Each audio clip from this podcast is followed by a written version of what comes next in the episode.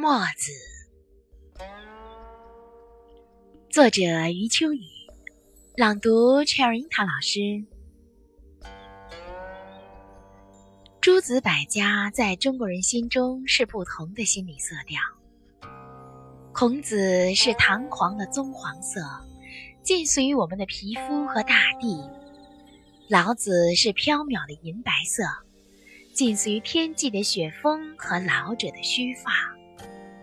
庄子是灰褐色，韩非子是紫铜色，但是我们还需要一种颜色，使其他种种颜色获得定力，那就是宇宙天体的基本之色——黑色。